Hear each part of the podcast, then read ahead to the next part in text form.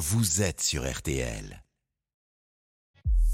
Julien Cellier, l'invité d'RTL Soir. 18h19 minutes, bonne fin de journée. Vous écoutez toujours RTL Soir. Et cette question maintenant, quel rapport de force en cette fin de journée? C'est la question après ce nouveau round de la bataille des retraites. Mobilisation massive un peu partout en France, sans doute plus de monde dans les rues qu'il y a euh, dix jours. D'ailleurs, le cortège parisien n'est pas encore entièrement arrivé à, à destination intersyndicale imminente. Néanmoins, tassement du nombre de grévistes dans certains secteurs du public. D'ores et déjà sur RTL, la première réaction maintenant du gouvernement avec notre invité, le ministre de la Transformation et de la Fonction publique. Bonsoir Stanislas Guérini. Bonsoir. Euh, on devrait encore, donc on l'a dit, dépasser le million de manifestants. Beaucoup de monde, notamment dans les villes moyennes. Ça, c'est assez euh, marquant aujourd'hui après cette euh, nouvelle démonstration de force. Le leader de la CFDT, Laurent Berger, a interpellé le gouvernement dans le cortège il y a euh, quelques heures. Je le cite, il y a un rejet massif, dit-il, il faut que le gouvernement l'entende. Qu'est-ce que vous lui répondez ce soir? La question, c'est pas de savoir si on porte une réforme qui est populaire ou pas. La question, c'est de savoir si on porte une réforme qui est nécessaire, indispensable au pays ou pas. Et moi, je considère, avec euh, l'ensemble du gouvernement, que cette réforme, elle est indispensable. Elle est indispensable pourquoi? Parce qu'on doit préserver un système de retraite par répartition. Parce qu'il y a quelques décennies, il y avait quatre actifs qui travaillaient pour un retraité et qu'on va arriver à 1,5 actifs pour un retraité. Et donc si on veut préserver ce système auquel je crois on est tous très attachés, si on veut le préserver pour nos enfants, pour nos petits-enfants, si on veut améliorer les pensions de retraite euh, des euh, gens qui ont bossé toute leur vie, qui ont les plus faibles rémunérations, alors il faut faire cette réforme des Ça veut dire que vous assumez l'impopularité. Il y a toujours trois quarts des Français qui jugent cette réforme injuste. On a senti un effort de pédagogie. Vous avez tenté de convaincre ces dernières semaines et on a l'impression que ça n'a pas fonctionné. vous savez, ce n'est pas la pédagogie. Moi, je, je veux continuer à convaincre du caractère indispensable euh, de cette réforme. Vous avez euh, utilisé l'expression rapport de force. Moi, je ne considère pas qu'on est dans un bras de fer. Euh, vous savez, aujourd'hui, il y a une mobilisation, il y a du monde dans la rue, il y a un peu moins de grévistes dans la fonction publique que la première journée de, mobilisation, c'est vrai. Je pense qu'il faut toujours continuer à convaincre, mais que entre la rue et le gouvernement, il y a le Parlement.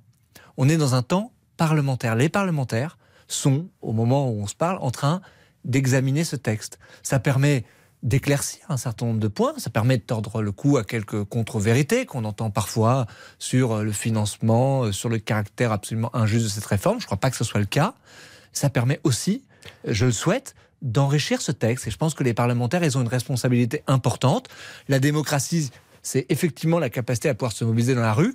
Je veux le dire, et d'ailleurs, je veux saluer les organisations syndicales et les forces de l'ordre qui font en sorte que ces manifestations se passent bien. Je crois qu'il y a des incidents là de, de fin de cortège. relativement calme aujourd'hui, un peu partout en France. Maîtrisé. Je pense que c'est un acquis collectif. À, à, Paris. La démocratie, c'est la démocratie sociale. C'est le travail qu'il y a eu en amont de ce texte. Et le texte qu'on a présenté au Parlement, c'est pas le texte qui était envisagé il y a quelques mois.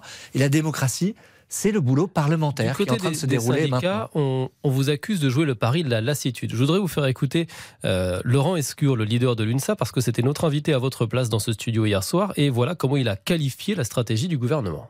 C'est d'abord miser sur la fatalité, c'est-à-dire convaincre les Français qu'au au bout du compte, ça, ça, va passer.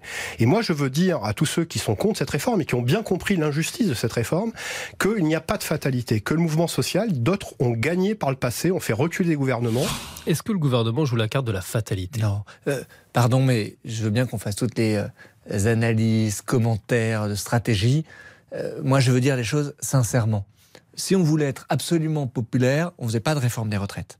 Euh, et euh, on restait tranquillement euh, avec un projet dans les cartons qu'on ne sortait pas et on laissait un système aller vers des milliards et des milliards d'euros de déficit et donc on le mettait en danger. Pas aujourd'hui dans si on veut être responsable, et moi je crois que c'est ça aussi la noblesse. vous comptez le modifier ce projet? J'ai dit les choses clairement. Vous avez parlé du temps du Parlement? Je, vais y revenir, mais je, veux dire les choses très clairement. Je pense qu'il faut dire les choses sincèrement, ce que j'essaie de faire à, votre micro, euh, mais dire aussi que la noblesse de la vie politique, c'est de faire des choses qui sont pas forcément populaires, mais qui sont utiles pour le pays et utiles pour l'avenir de notre pays, pour la solidarité intergénérationnelle.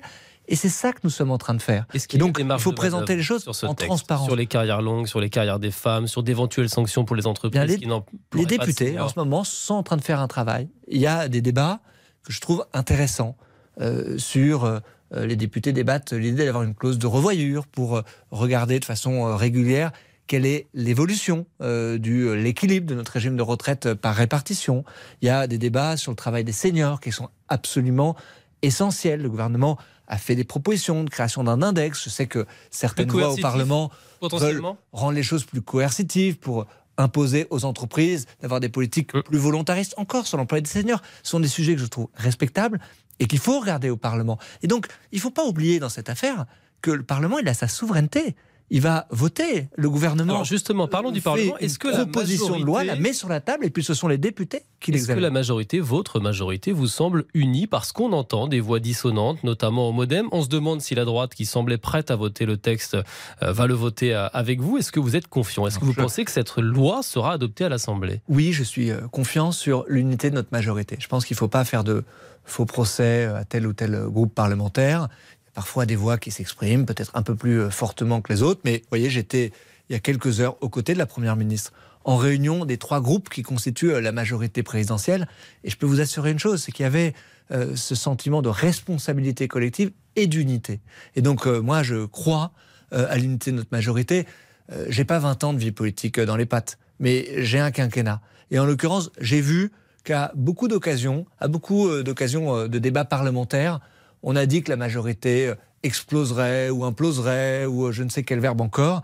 Et à chaque fois, dans des moments de vérité et de responsabilité, la majorité a été à la hauteur de ses responsabilités. Et je crois très sincèrement qu'elle le sera pour un débat qui est totalement fondamental, qui touche intimement la vie des gens. Et je pense que ça, il faut le, le respecter, l'écouter, chercher à enrichir ce texte mais qui est l'intérêt général du pays. Vous parlez justement de ce débat qui touche à la vie des gens.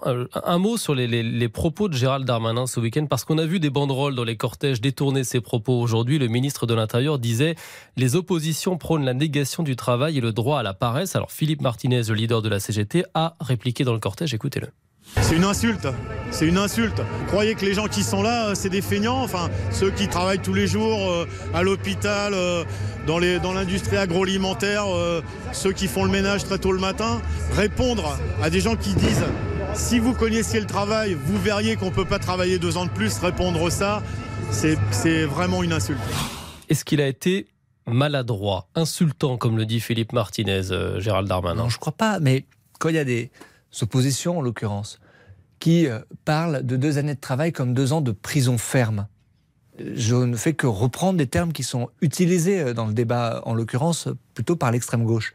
Ben, c'est difficile de contester qu'il y a un débat sur cette question du travail, qui peut être d'ailleurs même le débat euh, fondamental qu'on a appréhendé. Donc oui. Oui, parce que le rapport au travail, au temps libre, a évolué ces dernières années. D'abord, je pense qu'il y a effectivement une opposition. Et moi, je viens de la gauche, et je me suis longtemps désespéré que la gauche et abandonner au fond cette valeur de travail qui est une valeur d'émancipation personnelle. Et je crois que dans les classes populaires en particulier, beaucoup sont conscients que le travail, c'est la solution pour donner un avenir à ses enfants.